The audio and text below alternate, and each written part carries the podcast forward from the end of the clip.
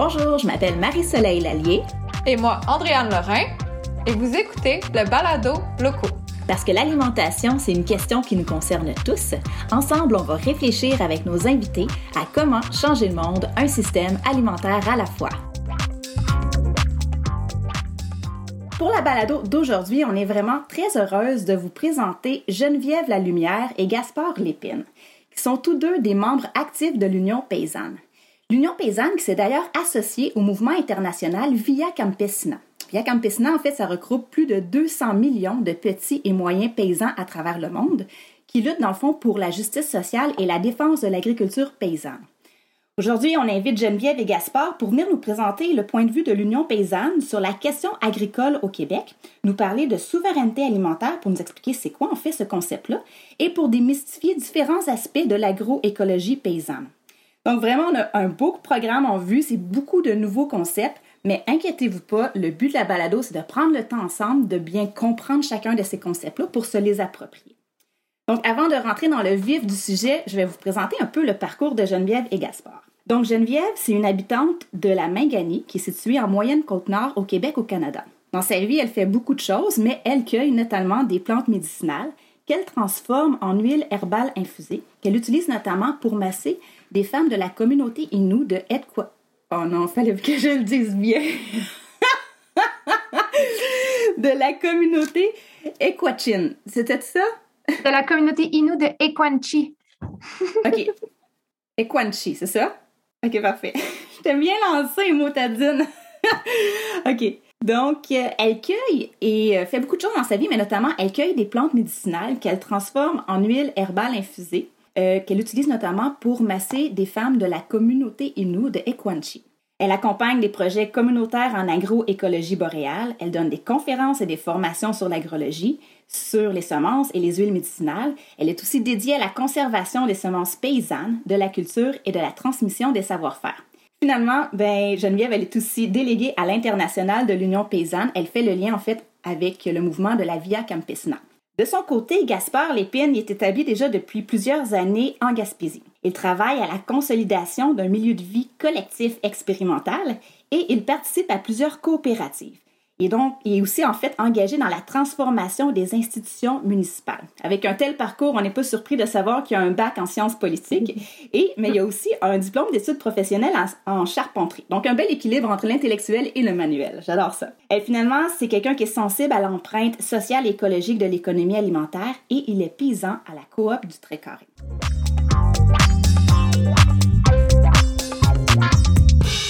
Geneviève et Gaspard, bienvenue. Merci. Un immense merci, dans le fond, de prendre le temps. Vous êtes deux personnes vraiment très occupées, mais de prendre le temps vraiment de venir nous expliquer, dans le fond, c'est quoi l'Union paysanne, mais surtout, c'est quoi le concept de souveraineté alimentaire et tout ça. Puis peut-être, dans le fond, pour le bénéfice des différents auditeurs francophones qui nous écoutent ici en Amérique, en Afrique ou encore en Europe, est-ce que vous pouvez nous expliquer rapidement, dans le fond, d'où est venue l'idée de, créer l'Union paysanne et pourquoi vous avez, on a voulu en fait créer un lien avec la Via Campesina, qui est un, mouvement plus international? Je laisse euh, un des deux personnes répondre. euh, comment tu dis euh, en fait, euh, l'Union paysanne, ça, mon Dieu, il va falloir rajouter en quelle année ça a été fondé? Mais L'Union paysanne est, vraiment été créée au Québec parce qu'on a une situation politique assez exceptionnelle. Euh, il y a euh, un, monopole syndical euh, dans la province. Donc, c'est-à-dire que la liberté d'association n'est pas reconnue en agriculture au Québec. le reste du Canada se l'est. C'est une situation assez particulière dans le monde. donc, il y a un syndicat unique auquel on est obligé de, de devenir membre. Euh, et l'Union paysanne euh, a, émergé euh, en réaction à cela pour pouvoir avoir le droit, en fait, de se représenter comme on veut. parce qu'actuellement, le syndicat unique, non seulement il est obligatoire, mais il ne représente pas les intérêts de la petite paysannerie. C'est un syndicat axé sur l'agriculture d'exportation, l'agriculture industrielle et la monoculture. donc, l'Union paysanne s'est créée euh, non seulement, euh, oui, pour défendre les, paysans et les paysannes, mais pour faire aussi un, front commun avec euh, les citoyens et les citoyennes, donc les gens qui, mangent de la nourriture aussi. au début, c'était un syndicat agricole, mais depuis 2016, ça a été comme reconstituer en OBNL, organisme à but non lucratif. C'était plus simple à gérer. Et on s'était aussi rendu compte que ça n'allait pas être demain qu'on allait voir la pluralité syndicale. Donc, on a un peu, comment dire, réorganisé notre lutte pour continuer à, faire avancer et travailler pour la souveraineté alimentaire et l'agroécologie. Et euh, c'est ça.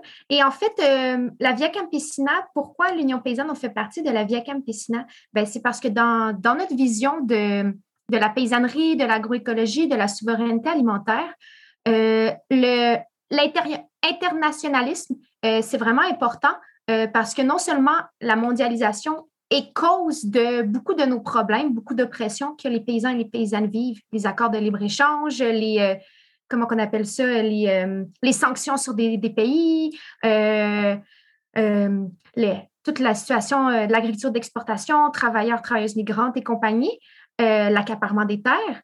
Hum, et ça, ça impacte nos camarades dans d'autres pays, mais nous aussi, ça nous fait une, aux paysans du Québec, paysans et paysannes du Québec, ça fait, comme on peut dire, une compétition déloyale aussi. Les lois, sont, les lois ne sont pas adaptées à nous. Donc, c'est juste une logique. ainsi, on est vraiment plus fort. Euh, donc, on peut sûrement s'en parler plus tard euh, dans, euh, dans l'entrevue, mais le fait de faire partie de la Via Campesina pour les organisations paysannes au Québec et ailleurs dans le monde a permis de vraiment faire avancer les causes paysannes à plus grande échelle. Donc, c'est vraiment l'idée de créer une solidarité internationale au travers des paysans. Tout à fait. De solidarité internationale et aussi échange d'expériences, de savoir-faire. Oui, et, et d'augmenter notre capacité de, de, mobilisation. Et par exemple, on va faire euh, du lobbying advocacy là, dans des instances internationales comme les Nations Unies. Bien, sans la Via Campesina, l'Union paysanne n'aurait pas seule euh, la capacité de faire ça, ni euh, une organisation de paysans au Mali, par exemple. Mais ensemble, on arrive à trouver les ressources pour le faire.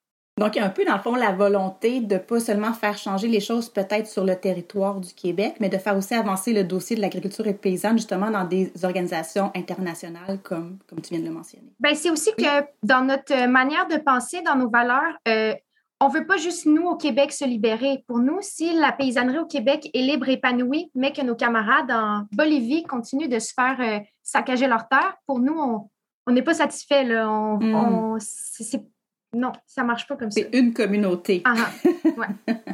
Parfait.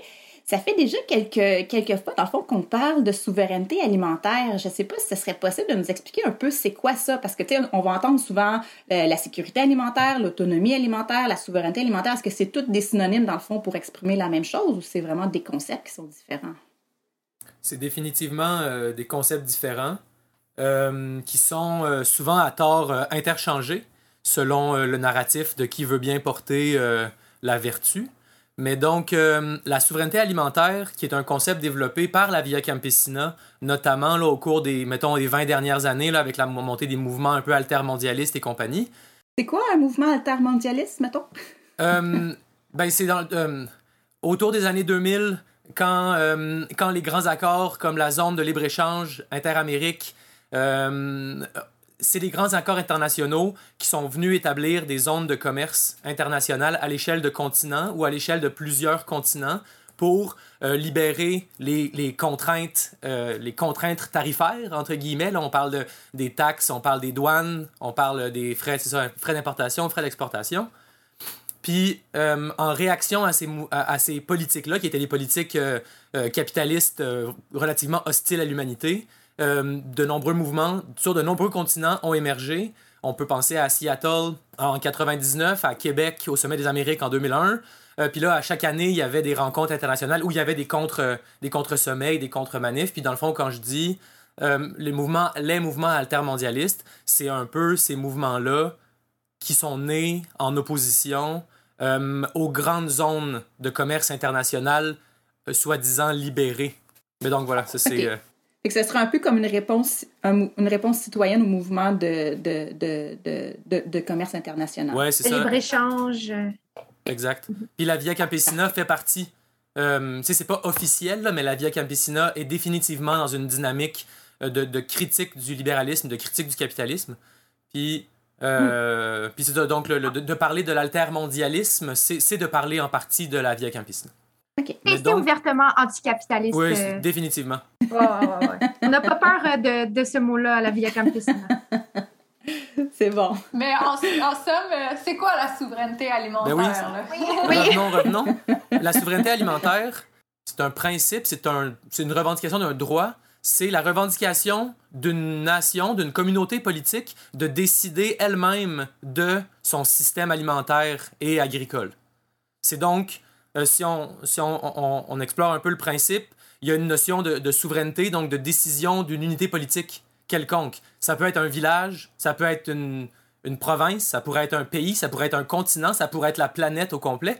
Mais euh, le, principe de la souveraineté, c'est qu'une unité politique décide pour elle-même. Elle n'est pas subordonnée, elle n'est pas. Euh, elle, elle dépend pas d'une autre instance politique. Puis euh, de décider soi-même des systèmes alimentaires que ces gens-là, que ces populations-là veulent voir ou ne plus voir sur leur territoire. Fait que c'est vraiment mm-hmm. à, contre-courant de, de, de, des notions de sécurité et d'autonomie. Parce que là, si vous voulez, on en parlera, mais la, souveraineté est vraiment à contre-courant de ces principes-là, puis est, pas mal la seule qui, qui met la place pour une, une perspective philosophique, agricole, euh, humaniste et fondamentalement euh, positive pour le vivant. Là, je peux peut-être donner un exemple euh, de sécurité versus souveraineté. par exemple, je, vais prendre un, un, exemple dans ma région, en Méganie. la sécurité alimentaire, par exemple, pourrait être, par exemple, ben, le gouvernement euh, paye à tout le monde trois repas par jour chez McDonald's. Donc, tout le monde a trois repas par jour. On a la sécurité alimentaire d'assurer, tout le monde va manger. Pour certaines personnes, ben, ça ne va pas être assez ça. on n'est pas souverain d'un, on va dépendre d'une multinationale et on va dépendre, bon, du gouvernement, ça, ça dépend, là. Mais on, on va dépendre de McDo pour manger. Tout le monde va avoir le ventre plein, trois repas par jour, mais ça ne va pas être éco, éco-responsable. Il va y avoir beaucoup de déchets. Euh, les, les, aliments vont provenir de travailleurs et travailleuses exploités et compagnie. Donc, la sécurité alimentaire, c'est relativement facile à atteindre avec des OGM, avec, bon, n'importe quoi. La souveraineté alimentaire, c'est une toute autre histoire. Là. Donc, euh, ça serait plutôt euh, le gouvernement qui va, si le gouvernement veut s'impliquer dans la souveraineté alimentaire, il va plutôt euh, supporter les initiatives locales de production d'aliments. c'est ça. On pourrait même pousser la réflexion plus loin à se demander est-ce que l'État, dans le contexte de, de, de, de l'Occident comme on le connaît, est un acteur souverain? Est-ce que nous, est-ce que la relation des gens avec l'État est une relation de souveraineté? Donc, on peut se poser la question, mm-hmm. est-ce que l'État est capable de, de, de, cheminer à la souveraineté alimentaire? Ça, c'est une question qui mérite une, une sérieuse réflexion. Tout fait. Parfait. Euh, dans le fond, quand on discutait pour préparer l'entretien d'aujourd'hui, euh, il était venu en fait sur, sur euh, le sujet l'idée que l'agrologie paysanne, c'était un des un des moteurs en fait de la souveraineté alimentaire. Donc, c'est quoi en fait le lien entre... Mais déjà, c'est quoi l'agroécologie paysanne, puis c'est quoi son lien avec les souverainetés alimentaires? Je peux peut-être, euh, je, vais commencer. Euh, ben, en fait, euh, l'agroécologie paysanne, c'est, bon, je peux commencer par qu'est-ce que ce n'est pas, dans le sens que ce n'est pas seulement un ensemble de techniques pratiques de, de, de, protocoles sur le terrain. L'agroécologie paysanne, c'est, oui, ça comprend ça, mais c'est pas seulement comment faire du compost, comment faire ses semis, comment avoir une régie de culture permaculturelle dans ses tomates il y a ça, mais ce n'est pas seulement ça. L'agroécologie paysanne, oui, c'est un ensemble de savoir-faire, euh, des savoir-faire qui ont été euh, développés par et pour la paysannerie, avec le support de d'autres acteurs et actrices comme euh, le monde académique et, et d'autres mondes. Mais ce sont aussi des techniques et des pratiques qui ont été développées au sein d'une communauté euh, selon les différentes expériences de terrain. Donc, l'agroécologie euh, de la Gaspésie est très différente de l'agroécologie cubaine, par exemple. Et non seulement ça, il y a toute une dimension sociale et politique euh, autour de l'agroécologie paysanne, c'est-à-dire que comment ces savoir-faire-là sont développés, c'est dans un contexte communautaire et la manière de développer les savoir-faire va renforcer le tissu social et vraiment indépendant il est impossible de faire de l'agroécologie paysanne tout seul sur, son sur ton terrain si tu ne parles jamais à personne d'autre de ta communauté. Tu ne t'inscris pas dans le mouvement d'agroécologie paysanne. Euh, donc, euh, le, concept de off-grid tout seul dans le fin fond du fin fond qui coupe toute relation, ça ne, s'inscrit pas dans l'agroécologie paysanne. Ça va s'inscrire, oui, s'il y a une dynamique communautaire. Euh, et politique aussi, Bon, donc, euh, parce qu'il y a les revendications liées euh, à la souveraineté alimentaire, par exemple. donc, c'est l'autodétermination et compagnie. il y avait un, un mot, une phrase qu'on dit dans la Via Campesina, ça serait que la souveraineté alimentaire sans l'agroécologie paysanne, ça serait seulement un slogan. Et l'agroécologie paysanne, sans la souveraineté alimentaire, ça serait juste un, amalgame de techniques qu'on pourrait apprendre dans une institution. Mais est-ce que concrètement, mettons, dans votre pratique à tous les deux, parce que tous les deux, dans le fond, vous, vous avez à, travailler concrètement la terre dans des projets coopératifs, tout ça, comment ça, comment ça concrètement, ça, ça se répercute dans votre réalité, dans votre quotidien? Juste pour rendre ça un peu plus concret. Euh. c'est une, une relation au monde. C'est une. Euh, moi, moi, moi, comment, je, comment je pratique ça, comment j'incarne ces, ces, euh, ces principes-là, c'est vraiment dans une relation au monde où est-ce que j'essaie de ne pas avoir une relation agronomique avec les légumes que je cultive. J'essaie de ne pas avoir une relation exclusivement écologique avec les légumes que je cultive. J'essaie de ne pas avoir une relation. J'essaie de pas séparer les, différents segments de, qui m'entourent, dans lesquels j'interviens dans ma vie. L'agroécologie euh, est une perspective philosophique qui, qui unit, en fait, tous ces segments-là, qui sont, en fait, un seul segment. L'idée de, de, de, de, ramener quelque chose qui a été euh, séparé, c'est parce que la séparation était artificielle et factice. Mais dans le fond, d'honorer cette, uniformité-là entre...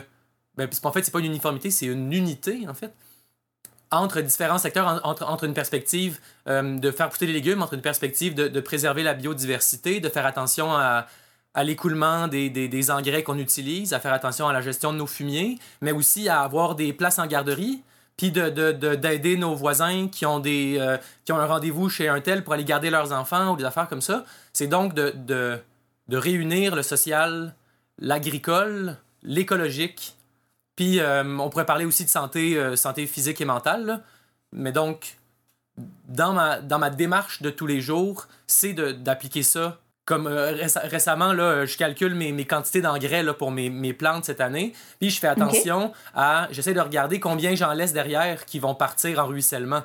Là, j'essaie d'atteindre un seuil qui est, qui est acceptable. Puis de l'autre côté, j'essaie de ne de, pas partir sur une base quantitative exclusivement, d'avoir une base qualitative, puis d'avoir une approche basée sur euh, l'ajout de matière organique et non le nombre de ppm dans ma solution de sol. Il y a vraiment une approche agronomique versus agroécologique. Je ne veux pas réduire, mais une est très quantitative. L'agronomie, c'est très quantitatif. Puis l'agroécologie a une perspective euh, plus euh, nuancée. Il y a beaucoup de qualitatif, il y a du quantitatif, parce qu'il y a des perspectives super sérieuses en, agroécologie aussi. J'essaie de trouver des exemples concrets de. Euh, mettons, si je fais de l'élevage, il n'y a pas vraiment de vétérinaires qui interviennent pour donner des antibiotiques à mes animaux. Je vais faire attention aux conditions d'élevage, puis je vais agir dans le, dans le, pour le mieux de ces animaux-là. Puis si je suis rendu à devoir gaver des animaux, je vais me dire que je suis pas capable d'élever des animaux correctement. Sais. Mm-hmm. je peux donner quelques exemples aussi. par exemple, euh, un truc qui est vraiment important pour moi de l'agroécologie paysanne, c'est tout ce qui est autour de la, méthodologie de transmission et de développement des savoir-faire. C'est-à-dire que, euh, par exemple, il y a une méthodologie qui s'appelle de paysan à paysan. C'est-à-dire que dans une communauté paysanne donnée, on va prendre pour acquis qu'il euh, y a un, savoir énorme qui se trouve dans la communauté et on va trouver des moyens de comme euh, rendre ce savoir-là accessible. Donc, par exemple, on, va, on peut, euh, par exemple, une formation atelier sur le compostage. Ben, ça ne va pas être euh, nécessairement un professionnel du compostage qui, qui, qui, est seulement, que c'est seulement théorique qui va venir donner une formation sur comment faire son compostage. Ça va être une personne qui fait du compostage, mais qui a aussi des activités paysannes et agricoles, qui va présenter sa manière de faire le compostage et les autres personnes sur place aussi qui assistent à la formation atelier vont être invitées à parler de comment eux, ils font le compostage et avoir un peu, pas un, pas un clash d'idées, mais un, partage de différentes manières, puis essayer de voir comment est-ce qu'on peut améliorer le système ensemble et aussi de se rendre compte, OK, les limites de, de, de notre savoir-faire est ici. Bon, on aurait peut-être besoin maintenant toute la gang pour pousser encore plus loin notre méthode de compostage, bien là, on va peut-être euh, travailler avec, par exemple, un microbiologiste qui va nous aider pour euh, les températures puis euh, les micro-organismes qu'il y a dans notre compost, vu que ça, c'est peut-être là où ce qu'on maîtrise moins. Donc, mais on va travailler avec le, le, ou la microbiologiste pour développer une pratique qui est vraiment adaptée à notre échelle de, à notre échelle de, production et nos, technologies aussi, parce qu'on va chercher à avoir des technologies qui sont un peu low-tech. Donc, que trouver des manières, comment que nous, on peut être capable d'évaluer, par exemple, le, stade de notre compostage sans avoir à, même si on n'a pas de laboratoire à la maison, par exemple. Un autre exemple d'agroécologie euh, paysanne dans une communauté rurale. Donc, euh, que ce n'est pas nécessairement des gens qui produisent la nourriture pour vendre. Euh, ça pourrait être, par exemple, d'avoir un poulailler collectif, que c'est plusieurs plusieurs familles même, du même village qui, qui, ont un poulailler ensemble. Donc là, il y a toute une dimension agroécologique à ça, production de nourriture, mais aussi l'entraide, euh, le partage d'idées. Euh, même chose pour euh, le troc et les systèmes d'échange de nourriture qui sont non monétaires. Parfait. Puis ça, au quotidien, l'Union paysanne, quel, quel rôle ça vient jouer, admettons? Est-ce qu'en tant que membre, vous, vous échangez entre vous? C'est quoi vos... comment ça fonctionne, l'Union paysanne, en ce moment? c'est sûr que les gens qui sont actifs partagent euh, définitivement des techniques, puis des ambitions, puis plein d'affaires. Moi, Geneviève et, d'autres camarades, on parle de semences, euh, on parle d'élevage, on parle de... Je voyais euh, un échange récemment sur des modèles de clôture ou des affaires de même. Là. Fait cette dimension-là existe, mais je dirais pas que c'est le cœur de ce qui se passe à l'Union paysanne en ce moment. Je pense qu'il y a une ben, la dimension d'une organisation euh, active dans la, dans la société civile en termes de visibilité, en termes de prise de position euh, dans les enjeux définitivement agricoles. Euh, on, on, essaye d'élargir un peu plus aussi. Là. on a été invité à des tables sur des trucs d'aménagement du territoire. Fait il y a une dimension agricole là-dedans, mais il y a aussi une dimension urbanisme et, et banlieusardisation. Là, mais donc, c'est ça, d'être un acteur euh, présent, euh, vivant de la société civile, d'interagir avec les médias, avec, avec d'autres groupes. On a des très bonnes relations avec des groupes comme Vigilance OGM, c'est ça? Sinon, euh, une présence, c'est ça, là, je radote un peu, là, une présence médiatique. Avant, il y avait l'organisation d'événements. On avait, on avait l'ambition d'organiser des événements, des fêtes, des fêtes saisonnières, des événements rassembleurs qui, c'est des événements qui, à travers le prisme culturel, mettent en marche l'agroécologie. Parce que c'est à travers, à travers des, des, des, des, moments de rencontre comme ça, euh, on, peut, on peut amener euh, des, échanges politiques, des sujets de réflexion. On peut se demander comment on fait attention à telle biodiversité ensemble. On peut, on peut agir sur le lieu du festival. On peut. C'est vraiment, c'est vraiment le, le, la panacée de, de, de l'agroécologie, c'est les rencontres de différentes personnes, de différentes communautés qui convergent pour. je manque de mots pour identifier quelque chose qui me paraît tellement normal et, et, et, essentiel, tu sais. Puis où que les citoyens étaient inclus dans le fond pour vraiment que chaque partie se parle puis euh, qu'on bâtisse quelque chose ensemble dans le fond. Ben c'est ça, tu sais, l'idée de ne pas faire un syndicat agricole exclusivement euh, réservé aux gens de l'agriculture, euh, ouais, découle définitivement de cette perspective-là que l'agriculture est une des, une des, dimensions de la société, puis c'est pas vrai qu'on va jouer dans notre coin tout seul en silo à juste tirer la couverte de l'argent public ou de l'argent ou de je ne sais trop quelle opinion vers le silo de l'agriculture et de la petite paysannerie qui représente sérieusement des points, des parcelles de pourcentage de la réalité agricole du Québec. Mais c'est ça, la dimension humaine est fondamentale, puis c'est pour ça que l'Union paysanne fait une place aux citoyens et aux citoyennes. Puis on pourrait même changer le terme, parce que tu sais, citoyen, citoyenne, c'est déjà exclusif et réducteur un peu, là, mais bon, là, c'est un débat. Pour comme dire que c'est pas juste des pas juste des fermiers et agriculteurs, mettons, pour dire que ça touche pas juste euh, exclusivement ça. Fait pour résumer, si je comprends bien, euh, dans le fond, le cœur, c'est vraiment de développer une vision plus à long terme de ce qui serait pour euh, l'Union paysanne comme un développement durable à long terme de l'agriculture ou de vers où on s'en va. Là. Ouais, euh, je vous avoue qu'on n'utilise pas du tout le terme développement durable, mais euh, on va parler, c'est ça, de, de construire euh, des mouvements politiques forts et structurés, vivants, qui incarnent les différentes perspectives de l'agroécologie et de la souveraineté alimentaire vers, c'est ça, vers une construction d'un rapport de force pour honorer un peu d'abord dans une perspective historique, il y a un travail de, de reconnaissance énorme sur euh, le, le, le, le, monde agricole le monde de, la pêche, de la chasse, de la cueillette. De... Parce qu'il faut, faut, faut, aussi comprendre que pour l'Union paysanne et pour la Via Campesina, le sujet, les, acteurs et les actrices, c'est pas juste des agriculteurs, agricultrices commerciaux. On parle des gens qui vivent de la pêche, de la chasse, les travailleurs temporaires, les travailleurs saisonniers. puis j'en oublie sûrement plein, là. Mais dans le fond, c'est de, de ratisser large à des gens qui œuvrent dans l'agroécologie en le sachant ou pas, que ce soit nommé ou pas, mais qui œuvrent dans ce sens-là, dans, dans le meilleur de leur capacité, euh, puis qui sont toujours euh, pris dans une situation sociopolitique quelconque. C'est pour ça que de dire que les travailleurs étrangers euh, guatémaltèques et mexicains qui font un travail énorme méritent une reconnaissance et une voix politique au Québec autant que euh, les gens qui veulent pas payer leur cotisation à l'UPA. C'est vraiment mm. ratissons large parce que tout le monde mérite cette voix-là qui est absente en ce moment. J'aimerais ajouter, euh, euh, si, si, vous me permettez, un peu concrètement aussi comment que la méthodologie de l'agroécologie s'inscrit, comment l'Union paysanne c'est quoi le lien entre les deux? Là? Vit ça au quotidien, par exemple?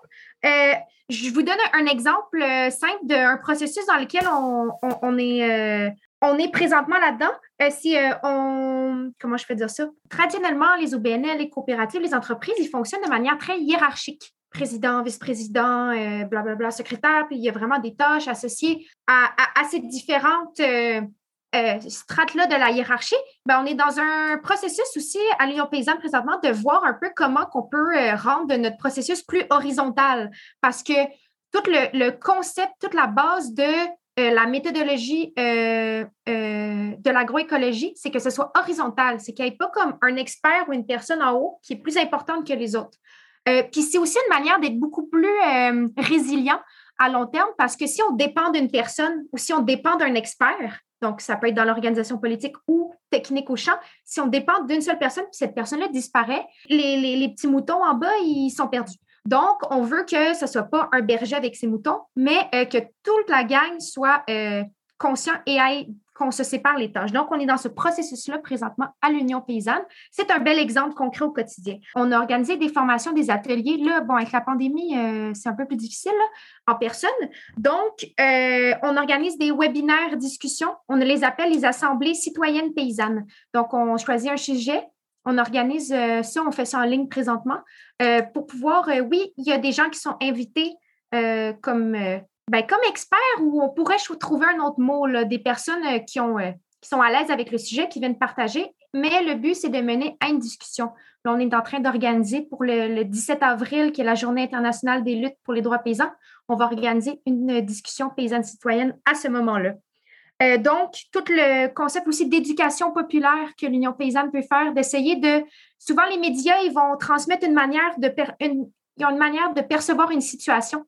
Euh, L'Union paysanne, on va essayer d'amener le point de vue de l'agroécologie paysanne pour aider les citoyens, les citoyennes à pouvoir analyser ces nouvelles-là de manière euh, avec l'œil de la souveraineté alimentaire et pas juste l'œil de l'économie de rendement et compagnie. Euh, et il y a un, autre aussi, euh, l'Union paysanne, on fait partie du People's Agroecology Process, ça veut dire le processus agroécologique des peuples. Euh, et ça, ça réunit des gens Porto Rico, États-Unis et Canada. Et c'est des gens, là, peuples autochtones, paysans, académiques, étudiants, citoyens, citoyennes, tout, tout, le monde de plein de communautés différentes. Le communauté LGBT, les communautés de fermiers noirs, travailleurs migrants, tout le monde est là. Et on se fait des, des, euh, des, rencontres en personne dans différentes. Euh, des fois, c'est au Québec, des fois, c'est. Euh, ça peut être sur une ferme au Québec, ça peut être dans une communauté autochtone proche de Boston, ça peut être comme des brigades de reconstruction à Porto Rico après un ouragan.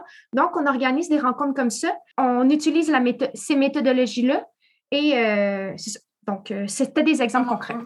Cool. Est-ce que tu es déjà allé dans un des rassemblements? oui, quand même. Qu'est-ce que, vous avez fait, mettons? C'est quoi ton coup de cœur, mettons? Euh, il y a une place où on est allé. Ma, rencontre la préférée, c'est à Assanamisit. C'est une communauté Nipmuk, euh, justement euh, proche, proche de Bosson. et on était accueillis là. Donc, il y avait, comment dire, autant au niveau de cueillette, transformation de médecine. On a visité une petite ferme où qui faisait des huîtres dans la mer. Après ça, on a fait cuire ces moules-là sur le feu avec la technique traditionnelle. On a échangé aussi des, des, pratiques, des savoir-faire. On a aidé, on a fait des corvées sur le terrain de cette communauté-là aussi pour améliorer l'espace. Et bon, il y a toute le, l'espèce de justement la méthodologie. On est, mettons qu'on est une trentaine de personnes, on va être toutes séparées en, base group. Donc, chacun son groupe de base d'à peu près 5-6 personnes. Et là, on s'alterne qui cuisine, qui fait le nettoyage, qui fait la vaisselle, qui facilite la journée. Donc, ce n'est pas toujours la même personne qui va être les leaders des journées. Donc, euh, il y a tout ça aussi. Puis, il y a toujours un peu des cérémonies ou des chants, euh, d'autres dimensions comme ça. Euh, donc, pour, l'Union paysanne, c'est vraiment important pour nous d'interagir dans, dans, ce genre de processus-là de, de, communauté, comment je peux dire, de revoir l'espèce de dimension aussi humaine, émotionnelle, spirituelle, je ne sais pas comment l'appeler, que ce n'est pas juste de la politique administrative qu'on fait. Là. on a aussi d'autres besoins qu'on oublie souvent dans les cultures occidentales comme au Québec. Génial. Puis je vous lance ça comme ça, mais est-ce que vous savez, l'Union paysanne au Québec, ça représente euh, quoi en chiffres, là? En, je sais même pas comment on peut appeler ça, c'est en ferme, en culture, mais comme vous êtes combien, mettons, ça représente... Euh, est-ce que c'est minuscule par rapport à l'ensemble de l'UPA ou... Euh? C'est pas gros, là. L'Union paysanne, on est environ, dans les membres actifs qui, qui sont là, c'est 250-300 membres. Ah c'est ben, petit. À l'échelle euh, du Québec, si on veut. Pourtant, il y a beaucoup de gens avec qui on est en contact et qui participent aussi qui ne sont pas membres. Euh, des sympathisants.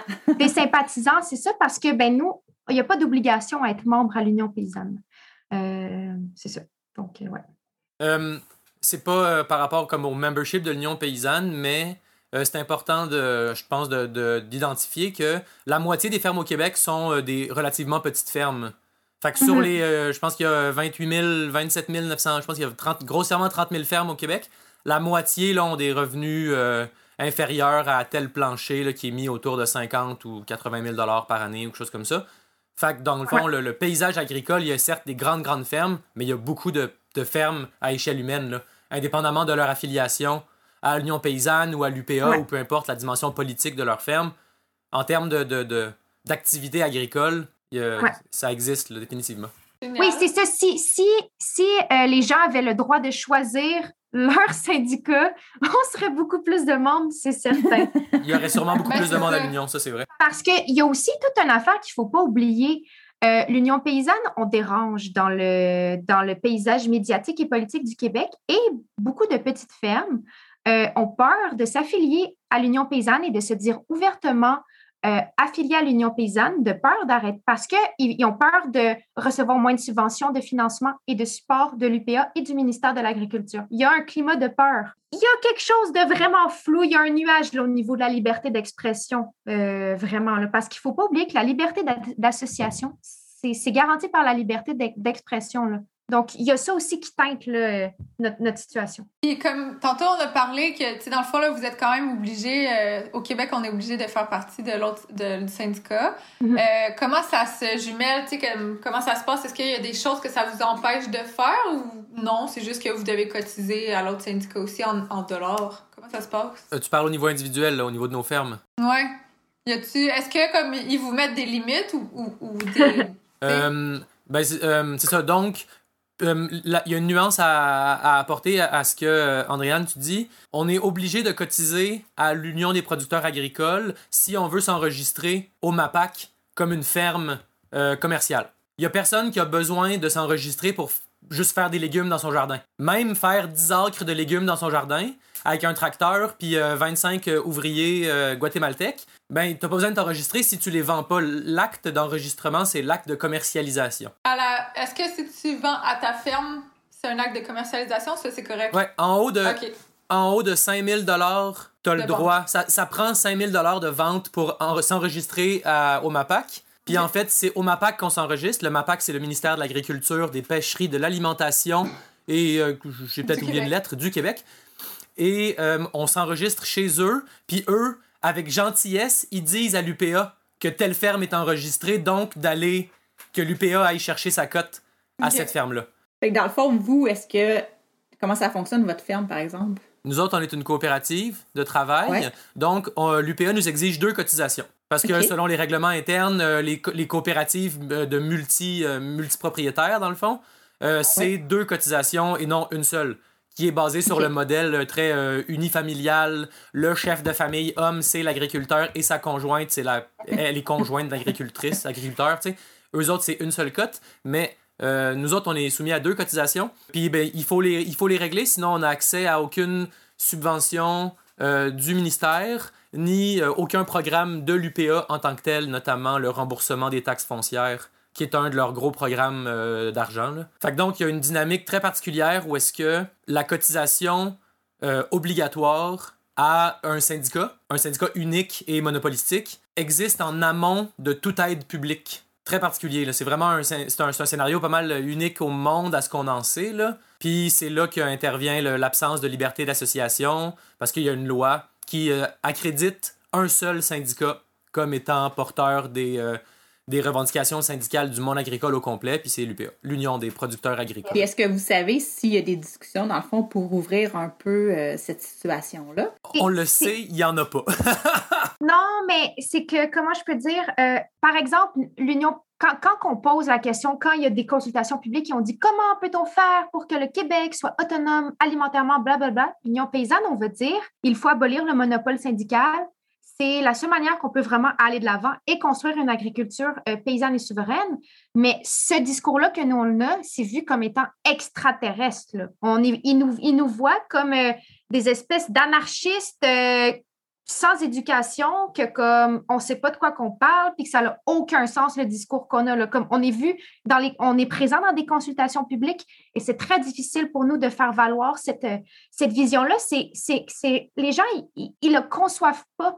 Comme, je sais même pas si, oui, c'est, même pas juste un manque euh, comme euh, de la mauvaise foi, là. C'est comme, on dirait que c'est comme sortir de cette espèce de, de système-là, euh, comment, comment on appelle ça, là, de, euh, économie libérale et compagnie, c'est inconcevable pour beaucoup de personnes. Et c'est pour ça que même avant de pouvoir se battre pour pouvoir abolir le monopole syndical, on a un énorme travail d'éducation populaire parce que au fond de, de, de, de, moi, je sais que la majorité de la population nous soutiendrait, mais euh, c'est comme il, manque une certaine éducation pour vraiment comprendre qu'est-ce qui se passe, euh, c'est quoi la situation politique. Et c'est ainsi pas juste en agriculture, malheureusement. Là. Ouais.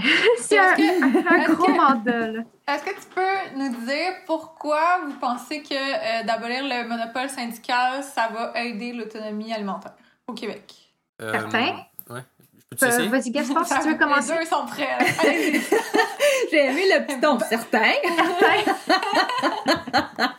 fait que, euh, à, à, mon avis, puis au, selon l'Union paysanne, euh, un monopole syndical en agriculture, c'est super limitant, puis c'est problématique à de nombreux égards. Ça uniformise les réalités agricoles. Ça tend à uniformiser le, ça, les réalités agricoles en se disant que tout le monde vit à peu près la même chose, puis que le syndicat est capable de voir dans cette uniformité-là toutes les petites particularités, ce qui est, à, notre avis, euh, impossible. Ensuite, l'UPA, l'Union des producteurs agricoles, ce syndicat euh, monopole, a une tendance industrielle vraiment, vraiment sévère, qui est en fait une tendance euh, historique de l'industrialisation de l'agriculture, puis comment l'UPA a été un des moteurs de l'industrialisation depuis son accréditation dans les années 70, il me semble. Je suis plus sûr des chiffres, mais il me semble que c'est autour de 70, des années 70.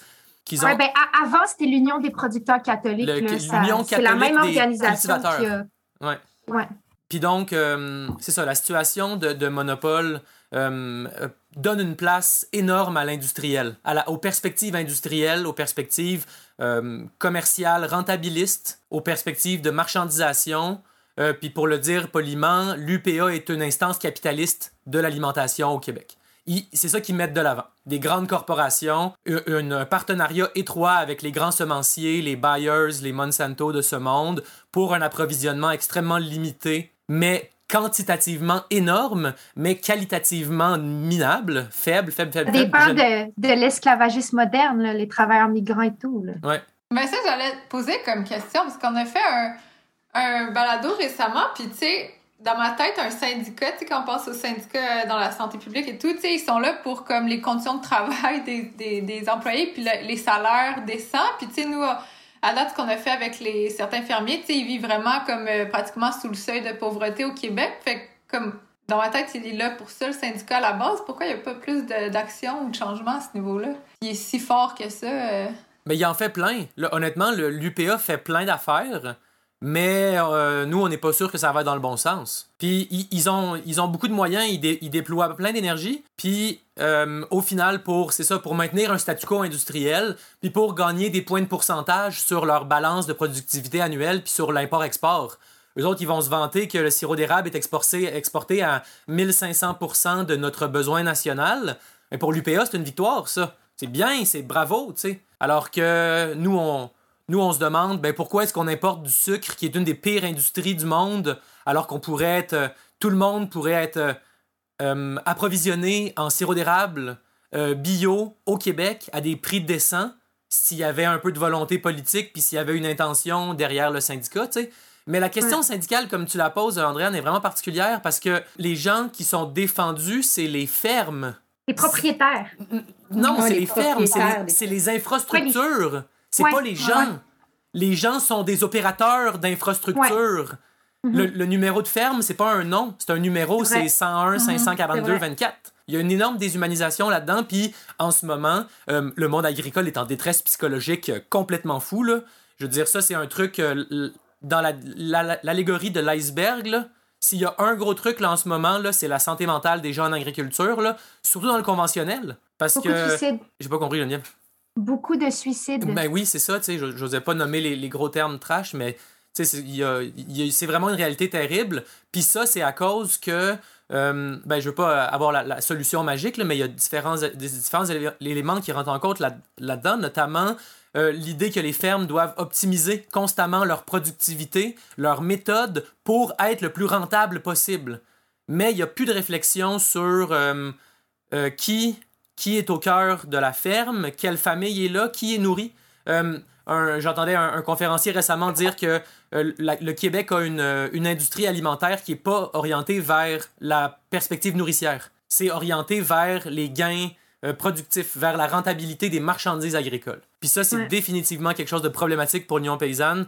Puis, c'est pour revenir à le, problème du monopole, c'est c'est de laisser tant de pouvoir à une organisation aussi problématique alors qu'on est en plein cœur de, de changements climatiques, de changements sociaux, euh, des enjeux de racisme, des enjeux de mobilité des personnes émergent. On est en pandémie, des liens ont été faits entre les, transformations industrielles de grandes zones agricoles en Chine ou au Brésil et l'apparition de, de pathogènes particuliers. Puis on est encore en train d'encourager l'UPA à à poursuivre dans, dans ça. C'est mm. aberrant. C'est aussi euh, euh, le, euh, le, monopole syndical où ça devient un peu problématique. c'est que, dans le fond, pour pouvoir, parce que la paysannerie, là, c'est pas juste une utopie que la paysannerie peut nourrir le monde. une statistique qui nous vient des Nations Unies, de la FAO, OK, des Nations Unies, c'est que si on parle en termes de, de superficie de terre, là, de ressources, la paysannerie nourrit 75 pour, produit 75 mondialement, je ne parle pas au Québec, mondialement, la paysannerie euh, produit 75% de la nourriture sur 25% des ressources de terrain. Donc, sur 25% des superficies utilisées par l'agriculture en général, la paysannerie produit 75% de la nourriture. Si on compare, l'agriculture industrielle accapare 70% des terres, mais nous produit seulement 25% de la nourriture. Donc, comme clair là, quand même que c'est pas juste une utopie, un fantasme de paysannerie rurale champêtre.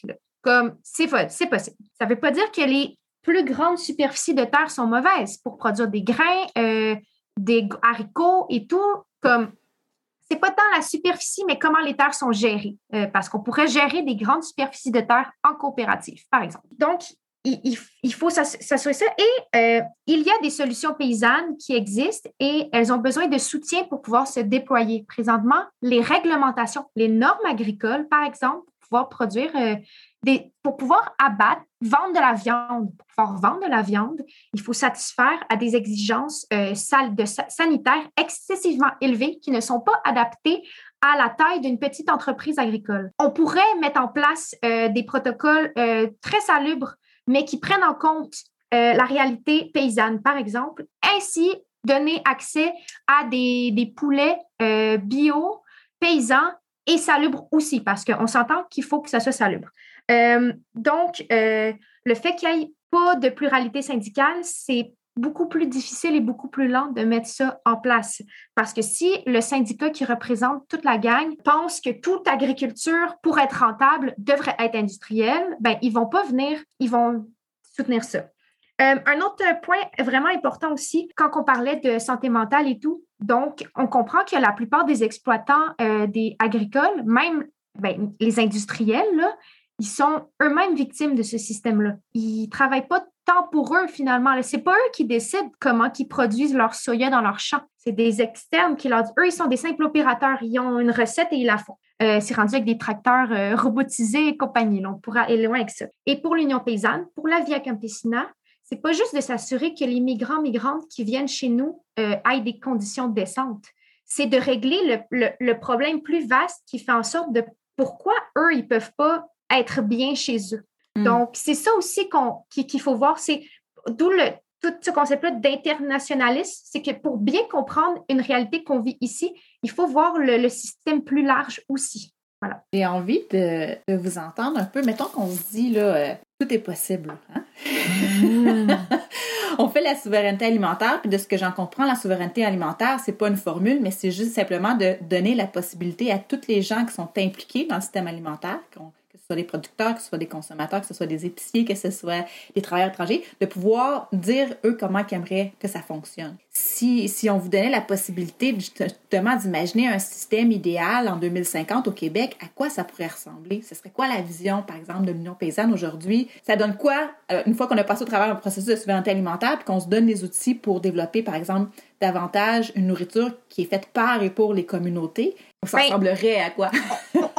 Exemple, prendre des exemples qui se passent dans d'autres pays. Euh, des endroits, par exemple, euh, un truc intéressant qui est arrivé, c'est dans beaucoup d'endroits au Zimbabwe, au Nicaragua, Cuba, blabla, euh, des pays comme ça, une réforme agraire qui a redonné accès au territoire à des gens qui voulaient, qui voulaient le cultiver. ça fait en sorte que, par exemple, Nicaragua, 80% de la nourriture au moins est 90% de la nourriture consommée au pays est produite au pays, 80% par des, des fermes paysannes. Euh, et ça, pourquoi? Parce que les gens ont accès à de la terre et que euh, les initiatives euh, sociales sont encouragées et soutenues. Donc ça... Comment ils ont fait pour que les terres reviennent, redeviennent accessibles? Est-ce que ça a été nationalisé, les terres? Est-ce que tu sais ce détail-là? Je ne sais pas le, le, fond exactement, comment ça a été, là, mais... ça mais ça commence par le fait que les terres ne soient plus achetables ou vendables, mais soient mise à la disposition de ceux et celles qui veulent la cultiver, ça. Oui, il faut, il faut qu'il y ait un, un, un, un accès à, à, la, à, la, terre. Euh, mm. C'est indispensable. Euh, ouais. Je sais pas, Gaspard, si tu as, d'autres pistes à. Euh, ben ouais. On fait la souveraineté alimentaire. Nous sommes en, nous sommes en 2030 la loi ben, sur le monopole syndical a été euh, abrogée. Euh, un gouvernement humaniste est au pouvoir. Euh, les citoyens, les gens se sont rendus compte que l'État n'était pas nécessairement un allié dans la quête des souverainetés alimentaires. sur cette base-là, il y a moyen de commencer quelque chose. ensuite, la réforme agraire, comme Geneviève le nomme, est un élément incontournable. Le la, la, la tenue la tenue des terres, le régime de, propriété des terres doit être revu afin de, de ramener, puis là je prendrai une formule d'un prof du HEC étonnamment, qui disait il faut produire moins, partager plus, puis là j'ai oublié le troisième, mais ça allait dans ce sens-là. Produire ensemble. Produire, ensemble, Yves-Marie Abraham. Exact, c'est ça, c'est ça. fait que donc, euh, les, les, les terres sont remises en fonction hors des ambitions euh, productiviste. La mission nourricière est remise de l'avant. Moi, j'aimerais beaucoup voir euh, des, des, choses basées sur un principe économique qui s'appelle l'économie participaliste, qui est dans le fond de, de mettre ensemble dans une unité politique donnée, de, de ramener les, les euh, producteurs et productrices dans un groupe, de l'autre côté, de ramener les gens qui mangent dans un autre groupe pour identifier les besoins de chacun des deux groupes, puis de les mettre ensemble avec des instances de facilitation entre les deux pour arrimer les besoins de la production aux besoins de l'alimentation. Des mangeurs. Exactement. Puis pas des consommateurs. Là. Moi, j'essaie de plus utiliser le mot consommateur parce que de réduire l'acte de manger à un acte de consommation, c'est un peu philosophiquement nul, tu sais. Mais donc, c'est ça, tu sais. Je suis philosophiquement d'accord avec toi. mais donc, de ramener ce lien à travers, bon, moi, je nomme euh, l'économie participaliste comme une des méthodes, mais il y en a sûrement d'autres. Où est-ce que le lien entre les besoins d'alimentation puis les, les, les, les, objectifs de production sont arrimés? Puis ensuite, ça prend une posture internationale, encore là, euh, je pense pas que beaucoup de monde de l'Union paysanne serait à l'aise de cesser toute exportation du jour au lendemain à cause, ben, de un, des ravages impérialistes et, euh, et capitalistes qu'on a fait nous-mêmes sur les autres continents. Puis là, euh, là, je me sens un peu mal dans mon white guilt en, parlant à d'autres continents, euh, comme désolé les camarades, mais on est responsable de la du désastre écologique chez vous, là, c'est un peu, c'est un peu gênant, tu sais. Mais on se doit de continuer. Euh, on a beaucoup de terre, on peut faire de la céréale de bonne qualité, puis on serait capable de l'envoyer sur d'autres continents sans faire du chantage, puis sans faire des ajustements de politique structurelle. Juste par devoir humaniste, on serait capable de juste produire de la bouffe, puis de l'envoyer ailleurs. Le sucre, ça pourrait être la même manière. On pourrait arrêter, des, on pourrait arrêter les, les plantations euh, folles de canne à sucre à travers le monde, puis juste, tu sais, comme se recentrer sur d'autres formes de sucre, comme le sirop d'érable, machin. Je veux dire, il y a moyen de faire de l'internationalisme de manière humaniste et de manière mhm. non, non asservissante, non violente, non, non coloniale, non impériale. Euh, il y a moyen de faire ça. Mais là, euh, je pense pas que l'ouverture de la loi sur les producteurs agricoles du Québec permettrait ça. Là. Je pense que là, on est dans le registre abattre le capitalisme, renverser l'ordre mondial néolibéral. C'est plus dans ce registre-là, genre. Mais dans le fond, ce que, j'entends au-delà du message politique, c'est que dans le fond, c'est pas tant la mondialisation qui est problématique, mais d'une mondialisation capitaliste, ça veut dire d'une mondialisation qui repose sur l'exploitation. Fait que l'idée de dire, ben, on va échanger, par exemple, du café avec une coopérative qui est située au Nicaragua. En échange, on vous envoie du sirop d'érable. Il y a comme cette idée-là de recréer peut-être des échanges qui sont plus respectés. Mais pensez-vous que ça, ouais, dans le fond, c'est, au niveau des, c'est au niveau international que ça joue ça. C'est pas au niveau ici. Euh, puis c'est là peut-être que la Via Campesina, comme vous dites, a un rôle à jouer au niveau international pour, dans le fond, militer en fait pour un, autre une autre mondialisation. Mais oui, parce que euh, en fait, euh, l'importation-exportation peut être quand même essentielle. On, voit un exemple aujourd'hui, à l'heure de la COVID, il y a beaucoup de pays qui ont des sanctions euh, sauvages et illégales par les États-Unis, qui ont de la misère, par exemple, à avoir des, du matériel médical dans ce temps de pandémie. En, entre pays, on peut beaucoup s'entraider. Puis c'est mm-hmm. important, ces échanges-là, par exemple, juste euh, le Canada, là, qu'on s'est accaparé plein de, plein de vaccins, euh, puis euh, les, et Cuba, par exemple, tu sais, qui ne va jamais recevoir d'aide des États-Unis, même s'ils ont beaucoup de ressources, c'est beaucoup plus proche. Être la Chine et la Russie qui vont leur envoyer du matériel médical. Je, donc, on sort de l'alimentation, mais il ne faut pas diaboliser les échanges entre pays parce qu'on peut beaucoup s'entraider. On n'a pas les mêmes ressources. Donc, ouais je, peux juste rajouter euh, l'exemple, par exemple, de euh, locaux, de, réussir à, en ville de rendre une certaine alimentation alternative accessible, c'est important parce que des fois, par exemple, en ville, les gens, ils veulent bien consommer, mais il y a juste les grosses épiceries, les grosses chaînes où ils peuvent aller. Oui, il y a le prix qui peut être changé, mais des fois, c'est vraiment un désert alimentaire. moi, quand j'étais étudiante, l'endroit la plus proche de chez moi pour acheter la nourriture, c'était le tigre géant, euh, pour vous donner une idée. Donc, euh, donc, je vais juste mettre euh, ce, petit exemple-là parce que euh, c'est important, euh, justement, pour rendre accessible la nourriture des campagnes dans les villes aussi. C'est un autre, un autre point vraiment important parce que les villes, on va pas ils vont pas disparaître demain. Puis il y a, une beauté à la ville aussi, un échange culturel et tout. Donc, il faut nourrir ces gens-là puis bien les nourrir aussi. Tout à fait. Je pense que, puis là, je vais, je vais relancer la balle à Andréane. Mais même nous, quand on, on importe des produits, bon, c'est sûr que certains produits, on peut avoir accès à des certifications équitables, mais on a aussi la possibilité de faire affaire avec des petits importateurs ou directement avec des petits producteurs. Puis je ne sais pas, Andréane, si tu voudrais parler de, par exemple, de, l'exemple de notre café. Oui, ben, tu sais, c'est sûr que c'est ça, il y a des produits qu'il avoir. Euh, va falloir où on importe, là, dans tous les cas, que, que nous, en tout cas, que les gens seraient prêts de se passer en ce moment, là, comme le café, justement, par exemple, le chocolat, euh, tu sais, beaucoup de le riz, euh, etc., qu'on ne produit pas au Québec. Puis, euh, ben, c'est sûr que des fois, on a l'opportunité de travailler avec des coopératives de producteurs dans d'autres pays, puis que c'est vraiment un représentant de là-bas qui vraiment vient ici, puis fait l'importation pour eux pour essayer qu'ils puissent en vivre bien. Fait que, tu sais, tantôt de voir ben, qu'est-ce qui se passe là-bas, mais c'est sûr que ça reste tellement à petite échelle parce que, exemple, justement, nous qui, avons quatre épiceries de quartier, de proximité, c'est petit, mais on sait qu'avec le café, ben,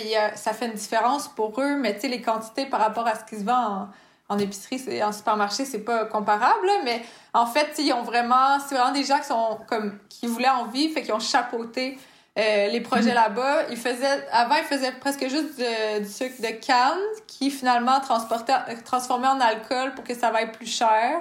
Mais là, il y avait plein de problèmes de violence puis de, d'alcoolisme. Donc là, ils ont vraiment essayé de transformer plusieurs petits fermiers villages pour vraiment changer puis aller faire la culture de café, de cacao qui se vend beaucoup plus cher pour qu'ils en vivent mieux puis en, en, même temps enlever l'accès à l'alcool qui était vraiment trop euh, partout là. Fait que vraiment euh, puis après ben ils ont ils ont aidé à certifier bio équitable puis là maintenant ben, ils importent ici puis ont trouvé aussi des acheteurs euh, dans d'autres villes là justement pour que ça, ça s'exporte. Fait que puis on fait directement affaire avec eux. Fait que presque tout l'argent va directement à eux. Mais ça demande beaucoup beaucoup d'étapes là. Ça n'est pas fait du jour au lendemain puis euh, ouais. Mm. mais c'est un bel exemple je trouve Andréane de comment sans, sans qu'on le sache, nos choix de consommation ici peuvent euh, euh, créer de l'alcoolisme ou supporter euh, une problématique majeure dans un autre pays. Donc, tout est relié. C'est ça qui est un peu fou de se dire qu'aujourd'hui, c'est difficile de trouver de la nourriture qui ne repose pas sur une certaine forme d'exploitation. Mm-hmm. Puis ce que je trouve intéressant dans la discussion qu'on a ensemble, personnellement, dans ma tête, je savais pas est-ce qu'on peut conserver une mondialisation ou non. Puis ce que je réalise, c'est que oui, en fait, c'est pas le fait d'importer ou d'exporter qui est problématique. Je pense que c'est le fait d'être déconnecté de la personne de qui on importe. Parce qu'à partir du moment où tu es déconnecté, puis tu sais plus c'est qui, puis c'est comment, puis tu n'as pas cette relation humaine-là, par mm-hmm. exemple, que nous, on a pour le, le café de Manu, ben c'est que tu ne sais plus à quel moment après ça il y a une exploitation qui a lieu ou non. Alors que je pense que ce serait possible de recréer, comme tu disais, Gaspard, des, des relations internationales d'importation d'exportation, mais peut-être à échelle humaine. Je sais même pas si ça se dit, là. ou en circuit court, mais international, mais dans le fait d'avoir, de, de, parler de humain à humain, tu sais, puis de petite entreprise à petite entreprise, de coopérative à coopérative. J'ai l'impression que probablement une des solutions, c'est de, faire en sorte qu'émerge davantage cette possibilité-là de coopération euh, directe, en fait. Il faut qu'on se connaisse, il faut que les mm. gens se parlent. Et c'est un peu ça, tout le, tout le, mouvement au Québec, euh, cet incroyable réseau des fermiers de famille, de l'agriculture soutenue par la communauté, qu'est-ce, qui qu'est-ce que les gens ont, aimé, puis qu'est-ce qui a touché, puis pourquoi les gens embarquaient là? C'était que les gens, ils, voyaient, ils, allaient chercher en main propre les légumes, ils voyaient c'était qui la personne, qui produisaient leur nourriture.